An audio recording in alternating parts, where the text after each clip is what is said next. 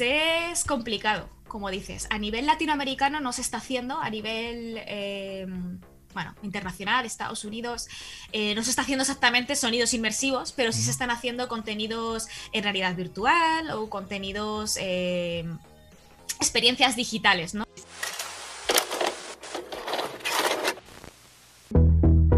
Tripulantes del multiverso, todo está conectado.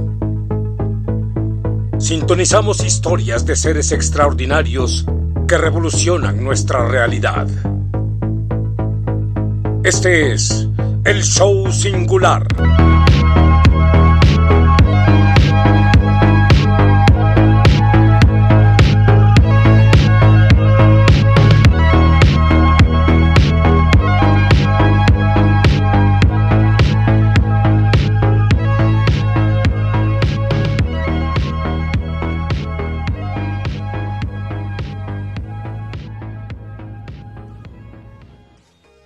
Señores y señores, ¿cómo están? Bienvenidos a un episodio más de El Show Singular. Yo soy Eder Delgado y en esta ocasión nos acompaña Pili. ¿Cómo estás, Pili? Hola, ¿qué tal? Muy bien, Eder. ¿Y tú cómo estás? Bien, bien, bien contento. A Pili le digo Pili nada más, no, no Pili Pilar Huertos, como lo diríamos en un episodio normal, porque Pili es súper amiga. Eh, la verdad me dio mucha nostalgia volverla a ver después de dos años de, de lejanía. Este, ya la escucharán que de hecho, es cruzando el charco, o sea, después de, del mar entre Europa y América. Pero, pues ahí ya la conocí cuando estábamos ahí por, por el sur del continente americano, en Chile. Y pues la verdad ella hace cosas increíbles y ahorita tiene un proyecto súper padre con el que vamos a estar platicando. Pero antes de poder entrar ya más en detalle, les voy a contar quién es Pili. Pili es comunicadora audiovisual especializada en narrativas inmersivas, cofundadora de Sonidos Inmersivos y parte del directorio de Mustache. ¿Cómo se pronuncia? Mustache. Mustache. Mustache, Mustache. Super Pili. Oye, cuéntanos. Ya sabes que, que, a nosotros nos encanta la onda retro y siempre le preguntamos a la gente. Porque partimos de esta idea de que pues, uno llega a ser, o quizá no necesariamente, pero sí se influye mucho por lo que le toca vivir de niño, ¿no? O de niña. Y a veces las cosas que vemos nos interesan y con lo que jugamos y luego cuando crecemos resulta que por ahí tenemos como un gran, una gran parte de nuestra pasión y lo que nos gusta hacer, ¿no? ¿A ti qué, qué caricatura, qué programa, qué situación en tu niñez sientes que te marcó de forma importante en la persona que eres hoy en día? Es que hay infinitas cosas. elige una, elige una. Como decir una es imposible. bueno, elige top Hay infinitas cosas que, influyen e inspiran. A ver. Eh, por ejemplo, de las primeras películas Disney que vi, me influyó La Bella y la Bestia, porque me gustaba el personaje de Bella, que pasaba un poco de todo lo que pensaban los demás, hacía un poco lo que le apetecía. ese tema como, ese mensaje, ¿no? Otros mensajes de Disney, ese mensaje me parecía muy interesante. Me caló. Sí, sí, sí, totalmente. Em, también vi mucho, eh, bueno, no sé si decirlo anime, pero como Goku, Caballeros del Zodíaco, eh, como estos dibujos que llegaban en los 90 a España. Bueno, yo, bueno, soy de España, por si. Se te tocó vivir la onda vital en Dragon Ball, no, el Kame Kameha. El, claro, onda vital. Onda vital, onda vital. el onda vital. Sí. Y luego, no sé, es que soy bastante como igual friki, pero con mucho orgullo. Me gusta bastante la palabra friki. me gustan mucho los videojuegos, la lectura, en fin, en cualquier narrativa, ¿no? Como pasar horas eh, disfrutando de una buena historia. Entonces, no sé, películas que me marcaron de pequeña, que ahora han sacado como reediciones hace poquito. Por ejemplo, Tron es una película que me gustó bastante como cuando era pequeña. Eh, como eso de poder meterse a un mundo que es de un videojuego que no funciona con las normas de la sociedad eh, nuestra, eh, que tiene otras dinámicas, otras físicas, y un poco, yo creo que me influye bastante el imaginar otros mundos. Star Wars, Star Trek, no sé. Blade Runner, Terminator, no sé. Hay harto, harto cine ahí de referencia. Entonces, ¿te gusta como este rollo medio entre, no sé si futurista, bueno, sí, es que todo lo que nos acabas de decir básicamente es futurista, ¿no? y sobre todo la de Tron, creo que Tron es una película casi de culto porque muy poca gente la ubicaba, o sea, no es como un Terminator, ¿no? Eh, y qué padre, y ahorita, o sea, ¿con qué lo vinculas? ¿Qué, qué, ¿De qué forma forjó eso a la Pili que es hoy en día, ¿no? O sea, ¿qué proyecto traes donde sientes que todo eso encuentra como un resultado? Yo creo que ahora, claro, todo cobra sentido. Ajá, exactamente. de pequeña no lo sabía, pero todo cobra sentido porque porque ahora tenemos, bueno, tengo un emprendimiento con otros socios que se llama Sonidos Inmersivos. Y en Sonidos Inmersivos, que bueno, igual ha evolucionado en estos últimos años desde que nos juntamos a formar la idea, ahora eh, eh, tiene que ver un poco con crear otros mundos. Eh, en Sonidos Inmersivos, básicamente lo que estamos haciendo es crear la primera plataforma de conciertos inmersivos de Latinoamérica. Entonces vamos a usar dinámicas que vienen del mundo de los videojuegos, okay para que sea una plataforma donde el espectador está súper involucrado y súper activo dentro de solo, eh, no, solo ver como concierto, sino interactuar dentro de estas experiencias. Ya no hablar de, espectador, de hecho, es como eres un, actor más dentro de este show, como pasa un poco en, la vida real, ¿no? que eres un parte del show en vivo.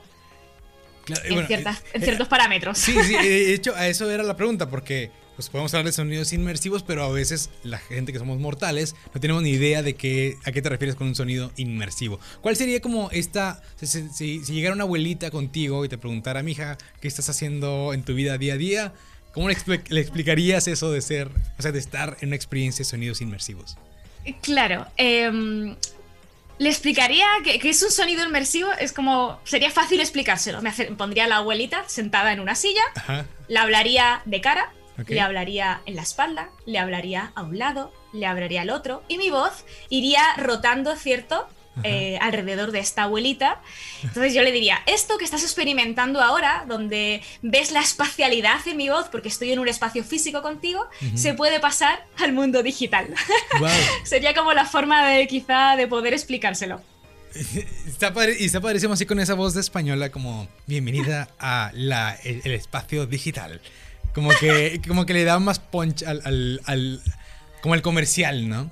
Y ¿cómo sale esta idea? Porque está súper padre, está como muy innovadora. Yo creo que, que eh, o sea, en el día a día no nos encontramos con ofertas tan así, nos mencionas de videojuegos, etcétera. Quizá la gente que está un poquito más metida en esos aspectos, pues sí le, le, o le ubican un poco más, pero, o sea, no es algo que te encuentras en el día a día, ¿no? Entonces, ¿cómo surge la idea de, de lanzarnos a hacer la primera plataforma? Pues surge en 2017, cuando, antes de la pandemia, antes del apocalipsis. claro, claro. antes de todo esto, del apagón físico. y, el ir a la vida digital eh, surge eh, porque nos llamaba mucho la atención la realidad virtual. Eh, bueno, había diferentes iniciativas en el mundo. podemos destacar, bueno, yo destacaría Dior como gran pionera de la realidad virtual con esta exposición itinerante que hizo de su disco. Em, hoy se me ha olvidado el nombre del disco, soy pésima. Pero embajadora, pésima embajadora de Dior. Em, donde en la exposición tú podías ver eh, con visores de realidad virtual la garganta de Bior o diferentes imaginarios que estaban compuestos del disco. Entonces nos atraía mucho la idea de, bueno, del 360, de, la realidad virtual y decíamos, bueno, se puede aplicar o en Chile se está aplicando pues en formación, en visitas de piso piloto de forma virtual, porque ahorra costos, por, los beneficios ¿no? de, de tener un visor y no tener que desplazarte a diferentes sitios. Pero no se estaba aplicando en música y veíamos mucho potencial en aplicar la realidad virtual a la música para como dos líneas, ¿no? Es como lo que teníamos en ese día, eh, en 2017, en el imaginario. Una como para memorar, eh, guardar en, la memoria humana eh, los conciertos de artistas míticos. Ok. como puede ser Queen, ¿no? O sea, Queen, si tú pudieras hoy asistir a un concierto de Queen, o de David Bowie, o no sé, de algún grupo que te encante de Michael Jackson, ¿lo harías? Obvio que sí. Poder volver a vivir un concierto de esos como si estuvieras ahí. Yo feliz, ¿dónde firmo? Pues ese planteamiento es el que nos llevó de no puede ser que haya bandas que están, bueno, falleciendo por la edad, evidentemente, o porque se separan y ya no vas a poder nunca ver un show o vivir o experimentar un show como es en la realidad, porque al final tienes un tienes, bueno, material audiovisual con montaje tradicional, donde, bueno, pues hay un director, ¿cierto?, que te va cambiando las cámaras. Entonces tú disfrutas más o menos de la experiencia porque ves un público, ves a la banda, pero no lo disfrutas entre 60. Tú no coges, te pones así, giras y te cambias de cámara tú mismo, ¿no? Y dices, esto es así, como bola, como qué tipo de gente había, cómo vestían en ese momento, no sé. Eso solo lo puedes hacer en realidad virtual. Y entonces empezamos un poco a indagar en ese camino y bueno, ahora estamos un poquito más centrados, que al final la realidad virtual en Latinoamérica lamentablemente no es masiva, ¿no? no todo el mundo tiene un celular, casi todo el mundo tiene un computador, la conexión más o menos está estable en casi todos los sitios, pero no tanta gente tiene un visor de realidad virtual. Y si bien es cierto que para disfrutar de una experiencia 100% inmersiva necesitas eh, un visor de realidad virtual. Así que por eso estamos tirando un poquito más por el mundo de los videojuegos en este momento. Pero no descartamos sacar luego esta aplicación que va a ser lanzada para versión de PC. No la descartamos eh, como en 2023 o 2024 ah, sacarla. Sí. En, realidad virtual. O sea, igual no es tanto tiempo. Yo pensaba que lo, que ibas a decir, no sé, en 2050, pero no, en 2023, o sea, estamos a nada. Se va a ir súper rápido. a nada. y, en tiempo de pandemia, el, avanza mucho más rápido. O sea, no puedo creer que hace un mes estábamos ahí empezando con todo ese tema y ahorita dónde estamos. Oye, ahora, ¿cuál es tu, tu, tu, papel en toda esta jugada? ¿no? Porque pues, me cuentas que hay varias personas. ¿Cómo, ¿Cómo son los perfiles de esas personas que forman parte de sonidos inmersivos? Pues bueno, de los fundadores, eh, yo soy la parte audiovisual, dirección creativa, ahora me estoy encargando también de la parte de comunicación, al final soy un poco la loquita del equipo, la que piensa así a lo grande y a lo loco y bueno, los chicos me aterrizan de repente las ideas de, bueno, esto hay que bajarlo a tierra, esto tiene que ir de esta forma. Edgardo González, que es el otro fundador, es más el que se encarga del tema del audio, porque él es ingeniero en sonido, entonces es el que investigó todo el tema del audio inmersivo, ¿no? Cómo, cómo se consigue el audio inmersivo, cómo se aplica, en fin, todos eh, los beneficios que tiene, etc. Y Ciro Peralta, que es el, tercer fundador, eh, él se encarga un poco de todo. Al final él viene desde el mundo del diseño también y de la creatividad, del diseño web, pero es muy autodidacta, entonces ahora están como encargado de todo lo que es el tema de investigación tecnológica, porque eh, le gusta mucho. Somos muy autodidactas. Bueno, a mí evidentemente vengo desde la comunicación audiovisual, eh, la carrera en España, pero finalmente a mí no me enseñaron realidad virtual, ni me enseñaron a que es una eh, narrativa inmersiva, nada. O sea que esto, esto lo hemos ido investigando al final por nuestra cuenta, ¿no? Porque no, no hay escuela, o recién se están creando las escuelas de esto. Qué padre. Yo creo que, este, este modelo donde nos encontramos a veces con personas que pueden ser muy diferentes a nosotros, de repente salen cosas también pues muy creativas, ¿no? Y muy innovadoras, como lo que mencionas. A veces, yo nunca había conocido a un ingeniero en audio hasta conocí a Edgardo, ¿no? Eh, en la vida, y yo creo que hasta ahorita todavía no conozco ninguno. Entonces, e, e, es, es cuando, cuando puedes encontrarte con ese tipo de perfiles que luego aportan como visiones muy distintas entre sí. Eh, ¿Cuánto tiempo llevan ya con sonidos inmersivos? Pues desde que nos eh, desde que empezó la idea es como finales de 2017, principios de 2018, pero realmente desde que nos formalizamos como empresa, porque ahora ya somos una empresa formal, fue como a finales de 2019. Eh, nos formalizamos de hecho porque eh, entramos a, eh, participamos de una aceleradora de, bueno, de aquí de Chile, se llama Bizarro, de una gran productora, Bizarro Labs, sacó un departamento de aceleración de proyectos de innovación asociados a la música. Em, y dijimos, ya, formalicémoslo, porque básicamente había que formalizarse para participar en la aceleradora. Seguíamos trabajando un poquito sin, sin esa formalidad. Y yo creo que después de haber pasado el proceso de la aceleración, crecimos mucho, ¿no? Porque sentamos también muchas bases que nos faltaban. Al final yo vengo del audiovisual, Edgardo del sonido y Ciro del diseño. Eh, hemos, todos han trabajado en televisión, yo he trabajado un poco más en medio independiente. Em, pero cómo crear una empresa, cómo sentar las bases, cómo, de dónde buscar fondos de inversión, cómo hacer un pitch, no sé, cómo, eh, cómo llevar tus finanzas, como ciertos contenidos que tienes que tener luego también claridad a la hora de montar una empresa. Eso es algo que no nos han enseñado en ningún sitio y la aceleradora nos ayudó mucho ¿no? Eh, a construir esto y cómo potenciarlo. Por eso ahora estamos como mucho más ordenados y como con todo, todo el power y toda la energía, porque estamos mucho más estructurados gracias a Bizarro. Gracias, Bizarro. Patrocinado por bizarro. No, por si no sabían que este podcast estaba patrocinado. No, hubiéramos llegado, pero hubiéramos avanzado más lento. Yo creo que hubiéramos llegado a, donde estamos hoy, pero hubiéramos quizá avanzado más lento. Entonces fue clave como la aceleración. Es como, de verdad era una aceleración. ¿Y cómo fue ese rollo de encontrarse con, con, otros proyectos? O sea, ¿qué tipo de proyectos formaban parte de esta aceleración que, que, que cuentas, pues? Pues eh, formaban proyectos muy interesantes. No todos estaban, o sea, bueno, todos estaban asociados a la música de una manera u otra.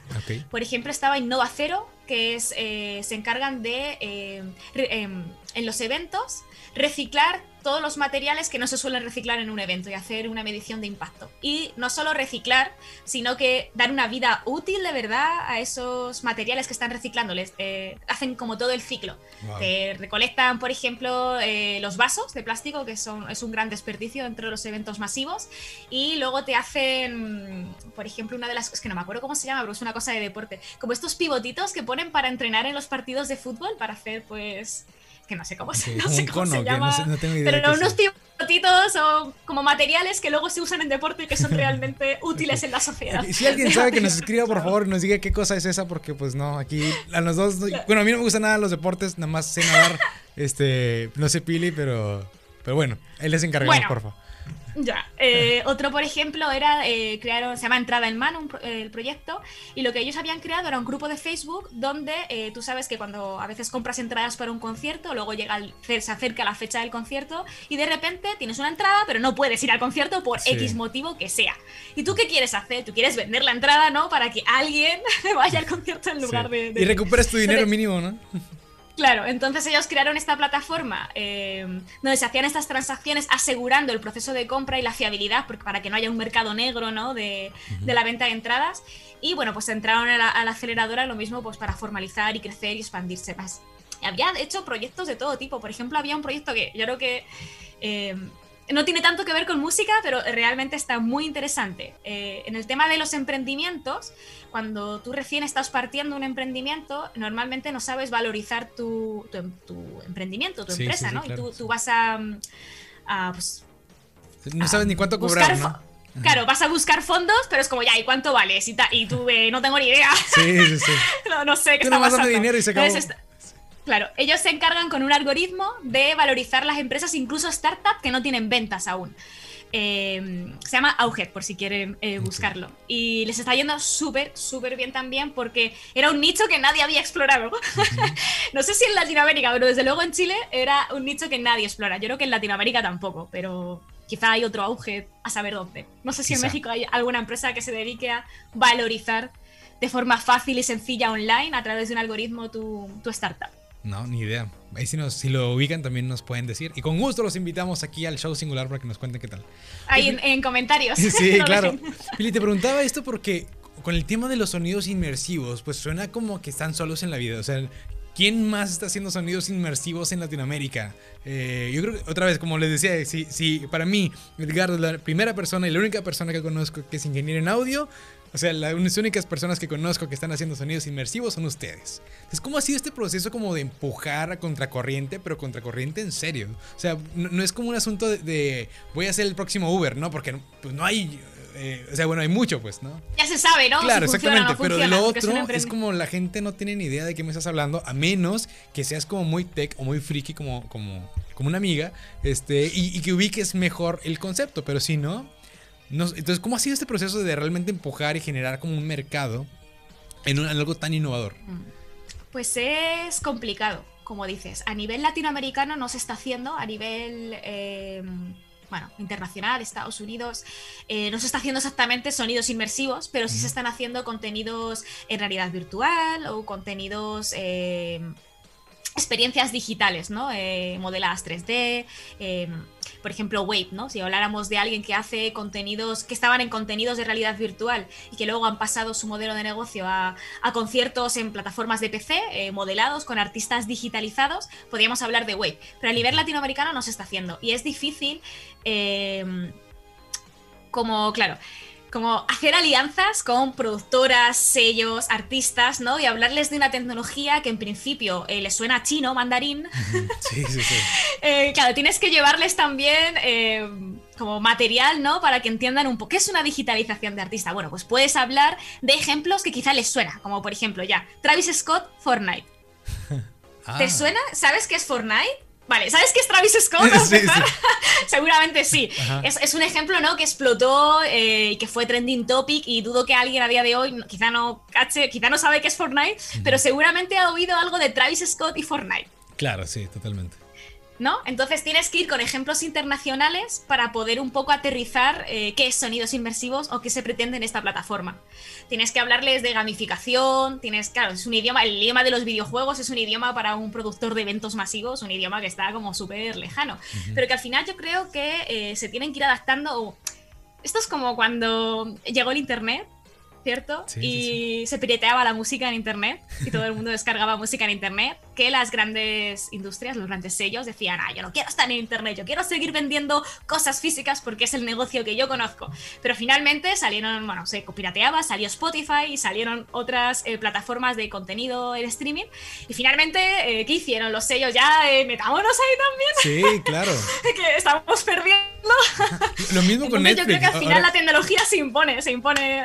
Claro, la sociedad avanza. Yo me acuerdo que el año pasado eh, estaba como todo el tema de los Oscars y, mucha gente decía, ¿cómo es posible que vamos a, darles premios a películas que no se estrenaron en los cines, no? Y ahora, con la pandemia, las únicas películas que vamos a ver en los Oscars son películas que se estrenaron en streaming. Son muy poquitas las que, las que sí alcanzaron a publicar, a, pues sí, a salir en, el, en el cine directamente. Entonces, es como dices, como hay que subirse al barco de la tecnología, si no, compadre, te quedaste y bye bye, bye, ¿no? Adiós. Sí, sí, sí. Entonces, ¿cómo, era, ¿cómo fue tu experiencia? O no sé si te, tocó puntualmente a ti, pero de esa de ir a tocar puerta la primera vez, ¿no? Y de encontrarte con este productor que a lo mejor se hacía como que se las sabía, se las sabía todas y que me va a venir a decir estos tres tipos que a lo mejor van empezando de, de un negocio que yo conozco, ¿no? O sea, ¿cómo fue esa preparación mental de ustedes para decir, la verdad es que confiamos mucho en nuestra idea y estamos yendo porque nos diga que sí?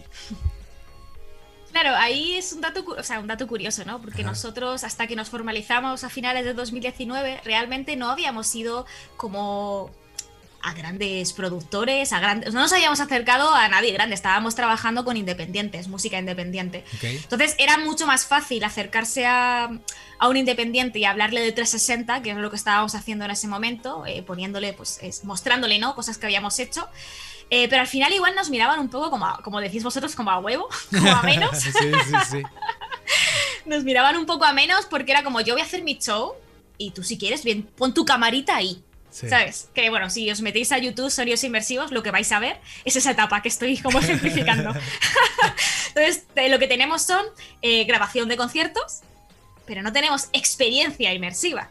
Porque básicamente eh, era como, pon tu camarita ahí. Ya, pero es que mi camarita 360 eh, no vale, no es una camarita tradicional, entonces yo necesito generar una experiencia, no me vale solo grabar. O sea, puede ser grabar un concierto donde estoy la cámara en una posición privilegiada, sí puede funcionar. O sea, y funciona. Como, bueno, ahí tendrás los conciertos para siempre, ¿no? y puedes ver un poco la esencia del concierto. Pero lo suyo es trabajar un poquito más el tema de la experiencia para que sea al final eh, mucho más rico el contenido, ¿no? Y que el espectador se, meta de lleno y lo disfrute mucho más. Entonces nos costó bastante. Después, ¿qué ha pasado? Que con, la aceleradora eh, era mucho más fácil como quizá hacer, o sigue siendo, no es tampoco súper fácil, que conste, pero tenemos una experiencia donde ya tenemos un pitch preparado, donde llevamos eh, como el visor, si hay que llevar el visor, o llevamos el material de tal forma que se explica por sí solo. Es como yo te lo, yo te lo pongo y tú lo entiendes. Yo luego te hablo y te camelo lo que tú quieras, pero yo te lo, tú lo ves y lo entiendes. Yo te, o sea, obviamente con material propio, pero te puedo poner, te puedo poner lo que estábamos hablando, el Travis Scott de Fortnite y tú lo vas a entender perfectamente. Un videojuego donde la gente se mueve, hay un artista digitalizado y la experiencia es inmersiva porque va cambiando, va evolucionando y no, no estás estático viéndolo así sentado en tu computador. Tienes que estar pendiente y moviéndote y tal. Tú eso lo vas a entender, pero nosotros hemos creado ejemplos para que lo entiendan con esto lo he desarrollado yo. porque si no es como, sé lo que ha desarrollado Fortnite, pero ¿tú qué desarrollas? Exactamente. Sí, porque muchas veces luego andan otra vez como comparándose con otras cosas, con lo que le decía. Porque a mí me tocó en esta época, eh, no sé en Chile cuándo fue realmente, o, si se dio una situación similar, pero al menos acá en México creo que hubo una, hubo una época como entre el 2014 y 2016, donde estaba este boom del emprendimiento y todas las personas que escuchabas hablar siempre se comparaban con somos el Airbnb de no sé qué cosa, somos el Uber de no sé qué cosa, somos de tal... Y está bien, pero de cierta manera hay que ver como qué cosa nueva estamos aportando. Mucha de la gente dice que la, innovación es como esta mezcla entre lo familiar y lo, y lo nuevo, ¿no? O sea, como que sí, y creo que tiene como un asunto pues de los cavernícolas, porque decían, pues sí, tiene que ser familiar porque significa que no me he matado antes y tiene que ser nuevo para que llame mi atención. Entonces, esta dinámica que cuentas como de, vamos a dar los ejemplos del el Travis de Fortnite, ¿no? Pero mostrando nuestro, eh, pues nuestro material, pues ahí está el gancho completo para que sí sea algo vendible totalmente tuyo, ¿no? Y que claro, es como lo nombro, pero no lo muestro porque eso no lo he hecho yo, no me interesa. Claro, y yo creo que ese es un super tip que nunca he escuchado como que alguien lo diga tal cual. Este, y está padre porque pues es una área muy innovadora como, como lo hemos contado. Y ahora este sentido como de comunidad que también es bueno a veces, ¿no? por ejemplo, aquí en la pandemia resultó que, no sé, hasta los, los del gimnasios se juntaban, iban con el gobierno para que les dieran chance de abrir los gimnasios porque eran más limpios que ir en transporte público, ¿no? Por ejemplo. Entonces ahí me da cuenta como nunca se me había ocurrido que los dueños de los gimnasios podían juntarse y como pedir algo, ¿no? Este, y pues sí, por algo existen las cámaras o, los clubs o las asociaciones, etcétera. Pero pues con quién te juntas y trabajas sonidos inmersivos, ¿no? O sea, ¿cómo, ¿cómo, ha sido su paso para armar comunidad? Claro, aquí hay diferentes organizaciones. Eh, bueno, decías antes que yo pertenezco a Mustach. Eh, Mustach es la Asociación de Música y Tecnología Chilena. Entonces, desde ahí, desde la innovación aplicada y la tecnología aplicada a la música, también estamos haciendo como pelea, no, estamos peleando, pero hacemos nicho, nos unimos y eh, podemos como demandar desde un colectivo, desde una asociación, desde un grupo de empresas que se dedican a la tecnología y a la música, pues diferentes cosas. Eh, eh, al gobierno en este caso, o, bueno, pues unirse y al final hacer demandas. Y también respecto a las experiencias inmersivas, está la Asociación Chilena de Experiencias Inmersivas, CHEI, Achei. Vamos a tener que dejar todo el link luego por ahí abajo. Achei, como suena como estornudo, pero, claro, pero, bueno, Asociación Chilena de Experiencias Subversivas, ah, que se está formalizando recién este año y desde ahí igual hay diferentes actores que no solo se dedican a la música, se dedican a cualquier área que tienen que ver con tecnologías de realidad mixta. Hay gente que hace realidad aumentada, gente que hace realidad virtual, gente que hace todo. Nosotros también formamos parte de, esa asociación. Entonces al final lo bueno de estar en una asociación eh, cuesta mucho levantar una asociación. Eso es importante también. No, eh, Veamos todo de color de rosa. cuesta mucho porque básicamente al final tú estás como startup, ¿cierto? Estás luchando por sobrevivir, ¿vale? y de repente no tienes tiempo para eh, vertebrar lo que implica una asociación, de hacer una reunión semanal o al mes, eh, ya, y quién hace la minuta, y quién hace esto, y quién ordena lo otro. Eh, es, como, es complejo, pero al final hay que darle como harta gana porque luego es muy bueno cuando se construye. Con, con por ejemplo, estuvimos participando como organización las diferentes empresas, en Esteropsia Europa. Este 2020 y ahora este 2021 vamos a participar Esteropsia Chile también con la asociación. Y pues, pues harán charlas y bueno es, genial porque es, es, un sitio donde haces networking también con otras eh, organizaciones y, y, está como muy interesante también como este nexo, ¿no? Esta comunidad, este ecosistema, ese es el tema. El tema ecosistema, que es como, solo pensamos que eso tiene que ver con la naturaleza, pero respecto a vertebrar empresas o innovación, cualquier rubro, hay que crear igual un ecosistema. Sí, totalmente. Eh, pues de hecho, o sea, yo me acuerdo que entre las cosas raras que hago a veces es ver videos en YouTube, pero de ahí un tipo que tiene como un... le gusta cuidar hormigas, ¿no? Y tiene como diversos tipos de hormigas, todo el tema. Pero era, y lo digo por el tema del ecosistema. Había una ocasión donde me acuerdo que ponía como una planta carnívora porque resultaba que tenía como muchas hormigas. Ya decía, bueno, para que se equilibre, ¿no? Y resultaba que las hormigas le daban de comer a la planta porque la planta todavía no estaba lo suficientemente madura. Es decir, oh. llegaba un momento donde el mismo sistema se equilibraba, ¿no? Y muchas de las veces cuando uno está emprendiendo piensa que es pues tú contra el mundo y que la otra persona es competencia y jamás debes hablar con esa persona y no que no sepa lo que hago y no hay que mostrar lo, típico que ponen en, las redes sociales de como vendo esta cosa, eh, si alguien interesa mándame mensaje directo, ¿no? Es como, ¿por qué? Porque pues tienes este, esta sensación de competitividad a cada rato y no como una colaboración sana, ¿no? Entonces, si quieres realmente como desarrollarte o desarrollarte industria, el tema de aportar al ecosistema, pues es clave, ¿no? Eh, es parte del proceso. Y ahora que lo que contabas del tema de la versión europea, eh, ¿cómo ha sido este asunto ya de pensar en más allá de Latinoamérica y ver como que tienen esos contactos, pues, eh, con otros países, ¿no? Con otra gente de otros lados y otras culturas. Claro, es que la idea, por ejemplo, bueno, a llevar desde el punto de vista de sonidos inmersivos, ¿no? de nuestra startup. Nosotros no queremos crear todas las experiencias inmersivas de Latinoamérica y del mundo. Esa no es nuestra intención. No es nuestra intención y nunca la fue. Quizá hacemos, eh, quizá hacemos, no sé, 15 experiencias inmersivas al año, o 3, o 20, pero al final lo interesante va a ser crear una plataforma para que más creadores de contenidos metan sus contenidos en la plataforma y crezcamos todos juntos. O sea, aquí la idea no es eh, yo quiero acaparar todo y hacerlo todo, ¿no? Porque eso es imposible. uno, uno es imposible. Eh, por capacidad humana y por imposible. Por salud. Y, y por salud y por todo. Y dos, porque cuanto más gente se interese, por ejemplo, en este caso, en las tecnologías inmersivas, en el contenido 360, en la realidad virtual, en virtualizar artistas, más crece el nicho y más puestos de trabajo crecen y más, eh, o sea, es como todo maravilloso, es como eh, win to win. más modeladores van a tener trabajo, más, más eh, iluminadores en Unity van a tener trabajo que van a reconvertir su carrera de iluminar un escenario físico a iluminar un escenario virtual.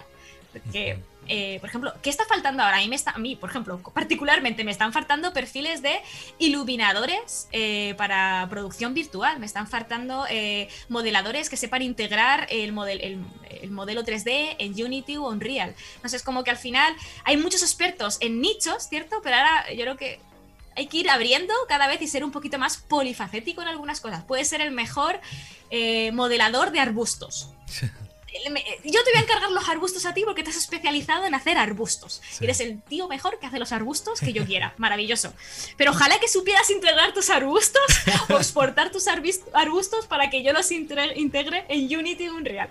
Sí, sí, sí. ¿Y, han tenido oportunidad de acercarse con universidades, por ejemplo, y escuchar qué es lo que están pensando las nuevas generaciones, por decirlo de alguna manera? O sea, como esto mismo que estás contando, ¿no? Claro, de momento no lo hemos hecho, no lo descartamos porque ahora mismo estamos súper eh, centrados y como te digo, no nos falta, por lo menos a los tres fundadores, incluso al equipo que estamos como, con el que estamos desarrollando la aplicación, no, nos sobra tiempo. Siempre falta tiempo. Entonces no nos hemos podido acercar eh, como no solo para ver qué se está enseñando, sino también quizá para dar alguna charla para ver posibles salidas para esos eh, desarrolladores, modeladores, eh, diferentes creadores, ¿no? Que van a salir mañana a buscar trabajo y quizá van a pensar que la única forma de buscar trabajo es modelar 3D para publicidad, pero hay un mundo gigante, ¿no? Y yo creo que muchos modeladores o desarrolladores quieren, cuando se meten en la carrera es como quiero crear videojuegos, ¿no? Pero el mundo de los videojuegos es muy grande y hay otros nichos, como por ejemplo pues, la música y otras cosas que seguramente van a, ir surgiendo surgiendo de a poco, que no son videojuegos, pero se acercan mucho. Entonces hay como que ir abriendo también la, mente a las nuevas generaciones. Evidentemente, si el maestro no tiene abierto el radar, dudo que lo vaya a tener el alumno de repente, aunque son muchos autodidactas, ¿no? Eso, eso es igual lo bueno de tanta reclusión en tu casa. Todo el mundo se ha volcado igual a la vida digital y yo creo que la gente cada vez es eh, la gente curiosa, vamos a especificar, la gente curiosa cada vez busca más, ¿no? Eh, grupos, ¿no? A mí me gusta mucho el modelado 3D. ¿Qué grupos hay en Chile que, que se junten modeladores 3D o que haya, eh, pues, diferentes, pues, arte o concursos o exposiciones y yo pueda pues ahí hacer mis, mis, proyectos personales, ¿no? Aquí por lo menos en Chile se están dando diferentes cosas en ese ámbito y eso es bacán porque de repente te juntas con una comunidad de 300 artistas. Yo me metí el otro día, voy a buscarlo, lo tengo en Discord. claro, igual hay que meterse en, hartas eh, plataformas. tengo una comunidad que se llama Arte Electrónico eh, CL, si lo quieren buscar, y está en Discord.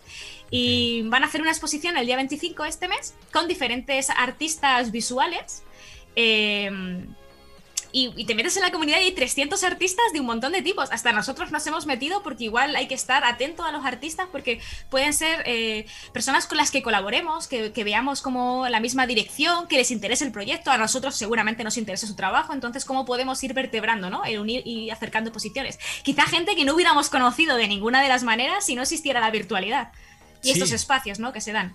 Sí, o sea, e-, ese asunto es que yo creo que algo que vale la pena subrayar aquí es el tema de la comunidad, ¿no? Y como lo que dice, nos acerca a gente que jamás nos hubiéramos imaginado poder tener, este, y, aprovechando también el tema este de la virtualidad, que al principio también sonaba como, ¿cómo es posible que, va a haber este asunto de los conciertos? O sea, todo el mundo pensaba la forma más fatalista posible y, y, al momento de ya estar como más adentrados y ver como nuevas oportunidades, eh, nuevas formas de tener experiencias, de poder este, pues compartir. Yo, o sea, también como soy muy ñoño, me ponía a ver conferencias que nunca pude haber visto porque eran, no sé, en Colombia y ahora estaban a nivel internacional y todo el mundo podía entrar a verlo, ¿no? Entonces e, es, es genial cómo se empiezan a, a, como dar las cosas de cierta manera para encontrarnos, ¿no? Y para generar como esas nuevas, eh, nuestros nuevos, nuevos descubrimientos y despertar también como intereses en nosotros. Con, esos proyectos que has contado y demás, ¿cuál ha sido el proyecto que más has disfrutado hacer tú? O sea, aquel que, que más te emocionó o del que más aprendiste en el proceso. No sé si hay alguno. De, con, sonidos inmersivos, con sonidos inmersivos.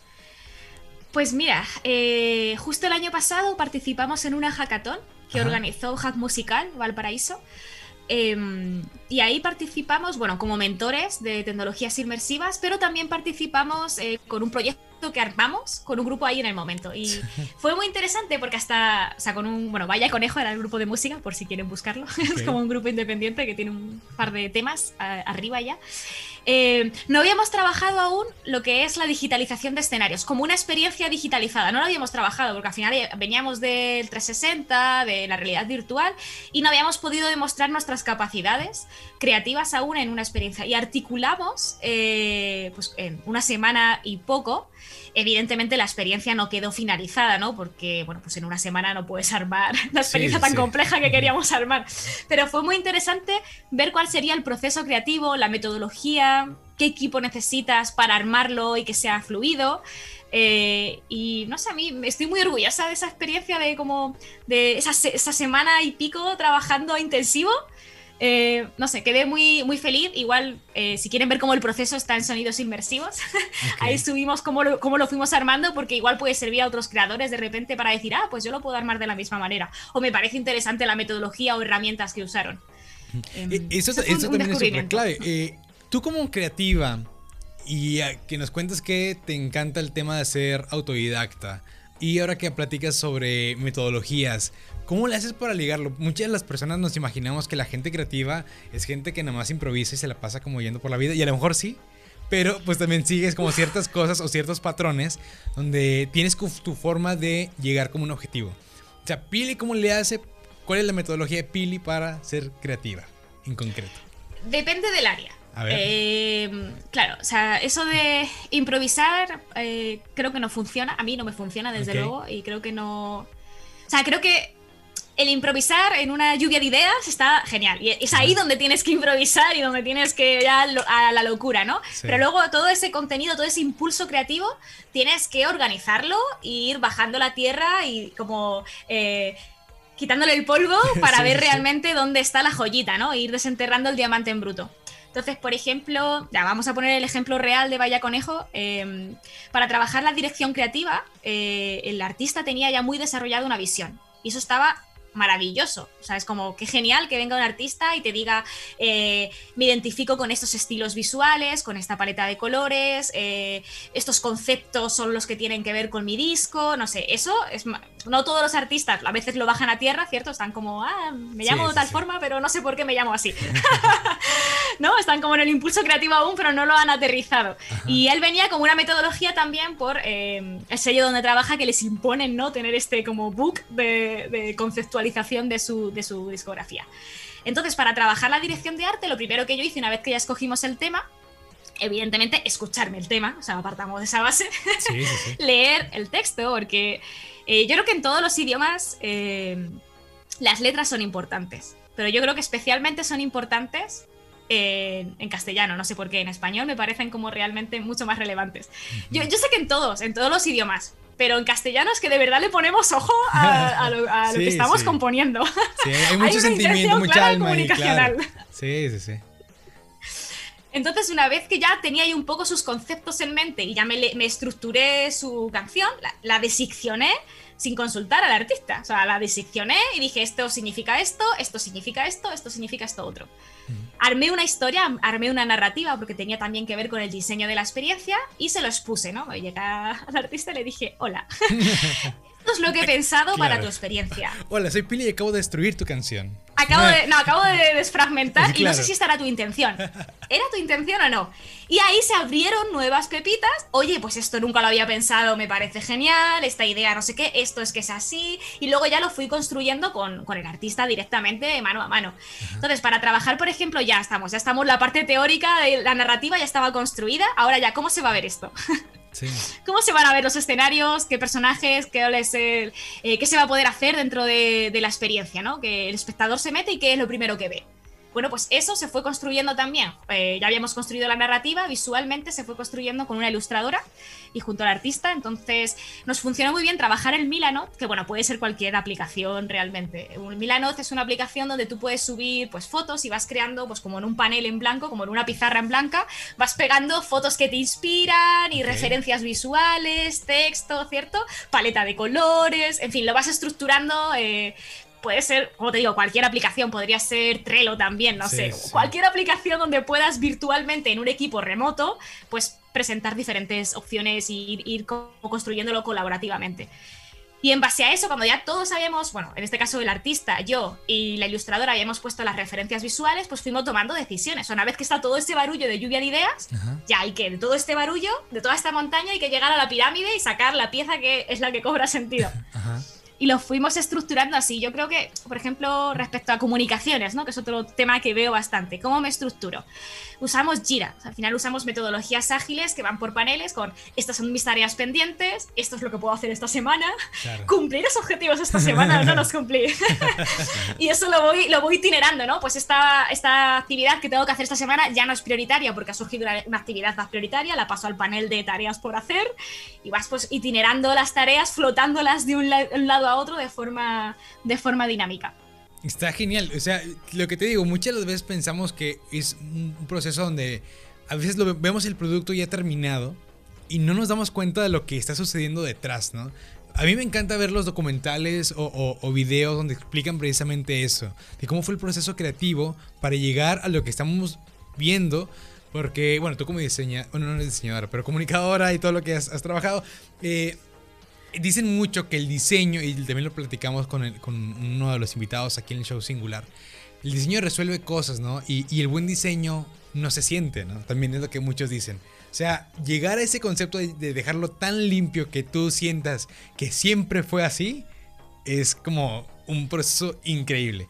Y lo puedes llevar a cualquier lado, o sea, eh, porque mencionabas, no sé, por algo hablan mucho del tema de, design thinking o pensamiento de diseño y esto lo están aplicando a cualquier cosa.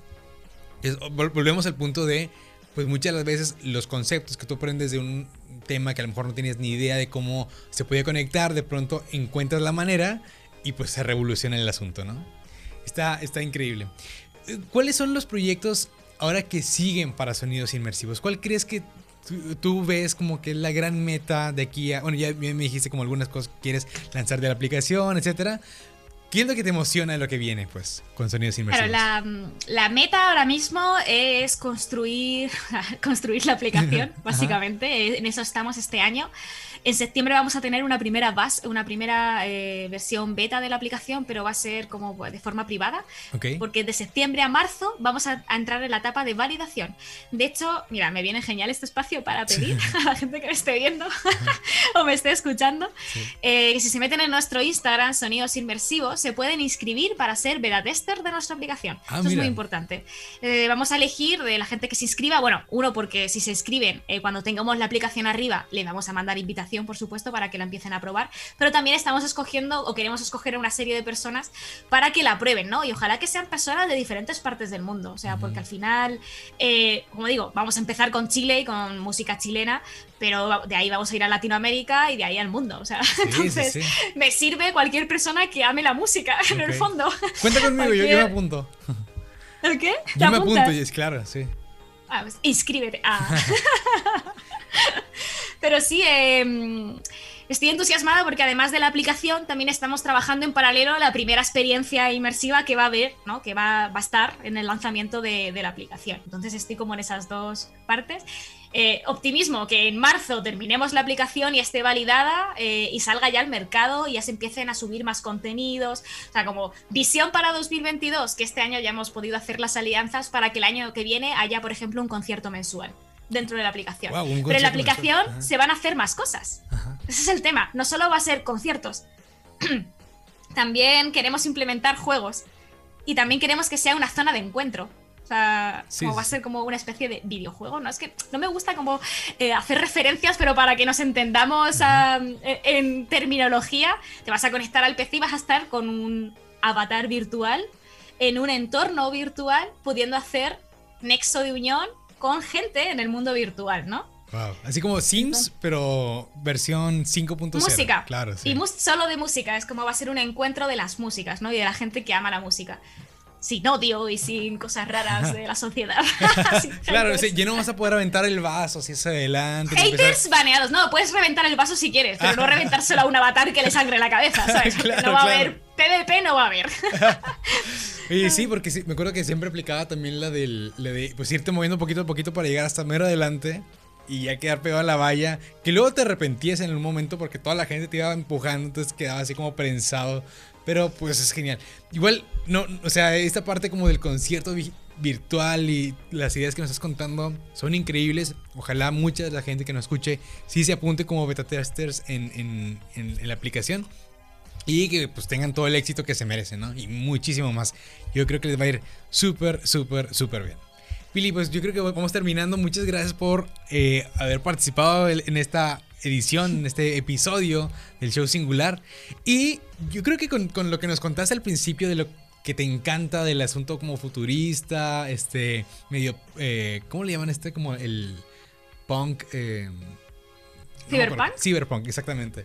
Eh, yo creo que tu respuesta va a ser súper interesante. Y es que empezamos hablando sobre el tema retro y ahora queremos hablar sobre el tema futurista, precisamente. Y es, ¿qué invento te gustaría que existiera en el futuro? No sé, en 50 años, por ejemplo. Puede ser cualquier cosa que se te... ¿Eh? O menos, ojalá menos años. ojalá menos, claro, sí, sí, sí. Ojalá nos alcance a vivirlo, ¿no?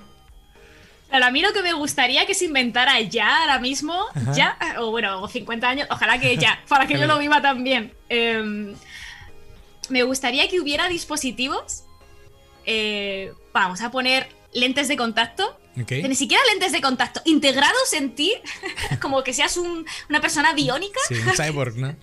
un cyborg, que integres donde puedas tener como la conectividad o ciertas guías que usas con dispositivos externos. Vamos a poner un ejemplo básico. Google Maps, ¿vale? Para ver, estoy por México, me perdí en México y uso Google Maps, ¿cierto? Para guiarme por México, ¿cierto? Por tal ciudad. Vale, eso que estuviera integrado con realidad aumentada dentro de mi visión y que yo lo pudiera activar y desactivar, eso me parecería un invento excelente y maravilloso y súper útil. Como tener implantes que mejoren o que que mejoren, que expandan nuestros sentidos. Más que, que mejoren, que expandan nuestros sentidos ese, ese invento. Y tengo millones de inventos que te podría decir que me encantarían que existieran. dale, dale, dale, top 3. Ah, ¿puedo? Ya, vale. vale, estábamos que expandan nuestros sentidos. Vale. Eh, otro, que el el teletransporte. O sea, como si fuera un superpoder sería el mejor superpoder, pero si existieran cabinas que teletransportan a diferentes sitios, eso sería el mega invento del siglo. Imagínate que yo cruzo una puerta y estoy en, mi casa, en España. Maravilloso. Cruzo una puerta y estoy ahí contigo haciendo el programa. Maravilloso, el mejor invento del siglo. Sí, o sea, ya te hubieras traído así un poquito de, jamón serrano y un poquito unas piscolas y listo, aquí estaríamos. Claro, el mejor invento del siglo sin duda. Eh, cabinas teletransportadoras.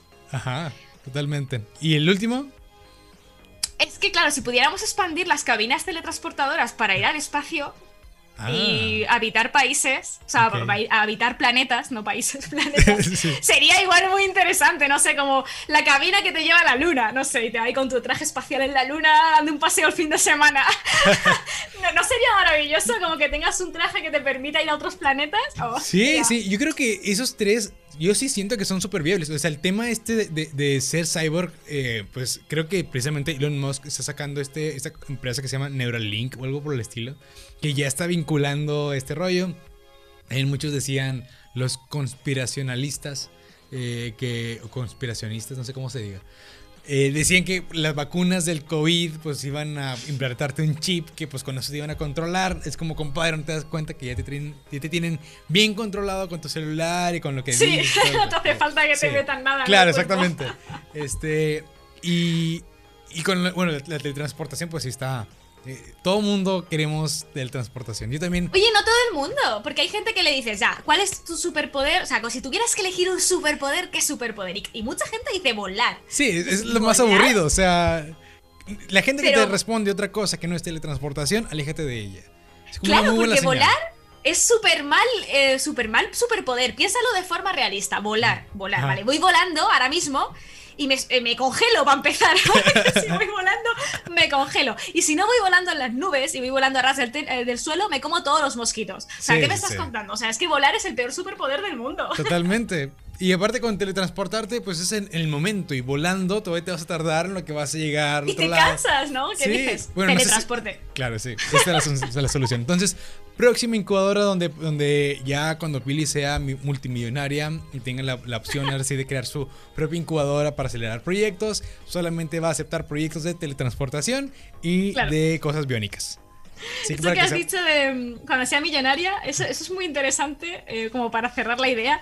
Es una lata tener que como cuando tienes un sueño o tienes un emprendimiento o tienes una idea, ¿cierto? Que al final cuando te llegas a la vida real a exponerlo para buscar financiación y llevar a cabo tu idea, ¿no? Al final tienes a gente de cuello y corbata que te dicen, ¿cuándo va a ser rentable? ¿Cuánta rentabilidad hay? No sé qué, no sé cuántas. Y de repente yo creo que no todo tiene que ser súper rentable y que la intención es ser millonarios. Yo, desde luego, mi intención no es ser millonaria, mi intención es crear una plataforma que sea útil para los músicos y que todos ganemos. No yo que solo gane a a la gente que sabía obligación. no es el tema. Que sea un sitio de conectar personas y de conectar personas con artistas. Y que y, si yo gano algo en el camino, eh, como para mantenerme lo justo para pagar mi casa y mis cuentas, yo seré feliz.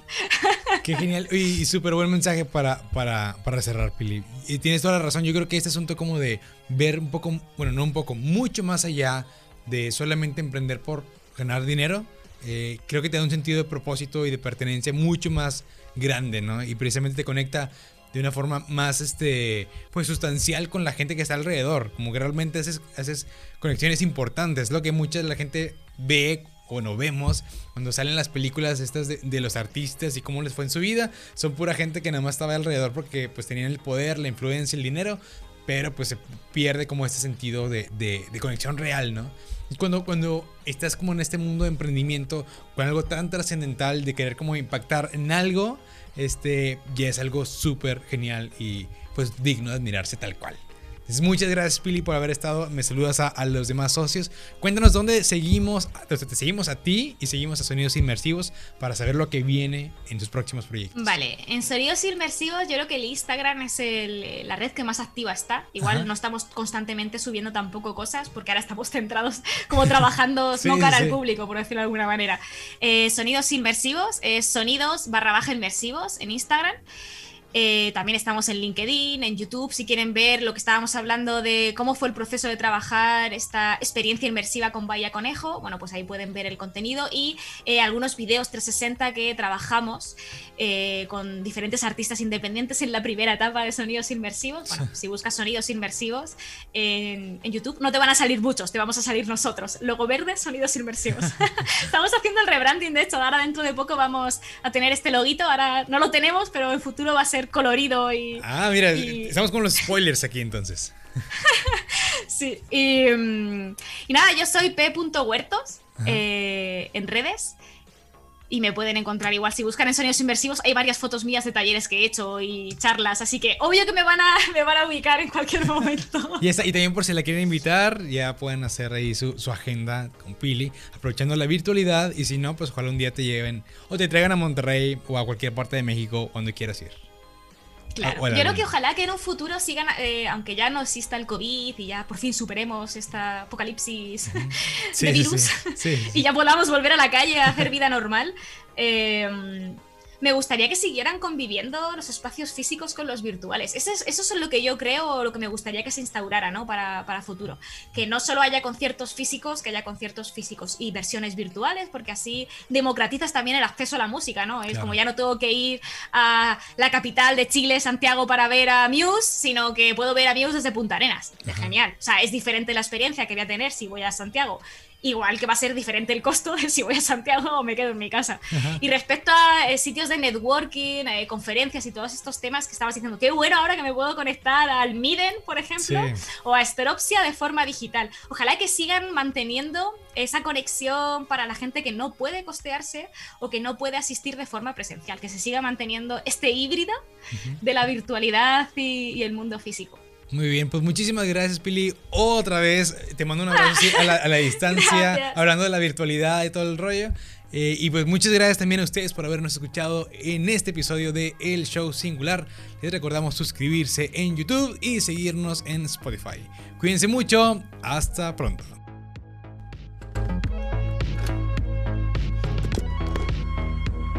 Finalizamos una transmisión más de El Show Singular hasta el próximo reencuentro.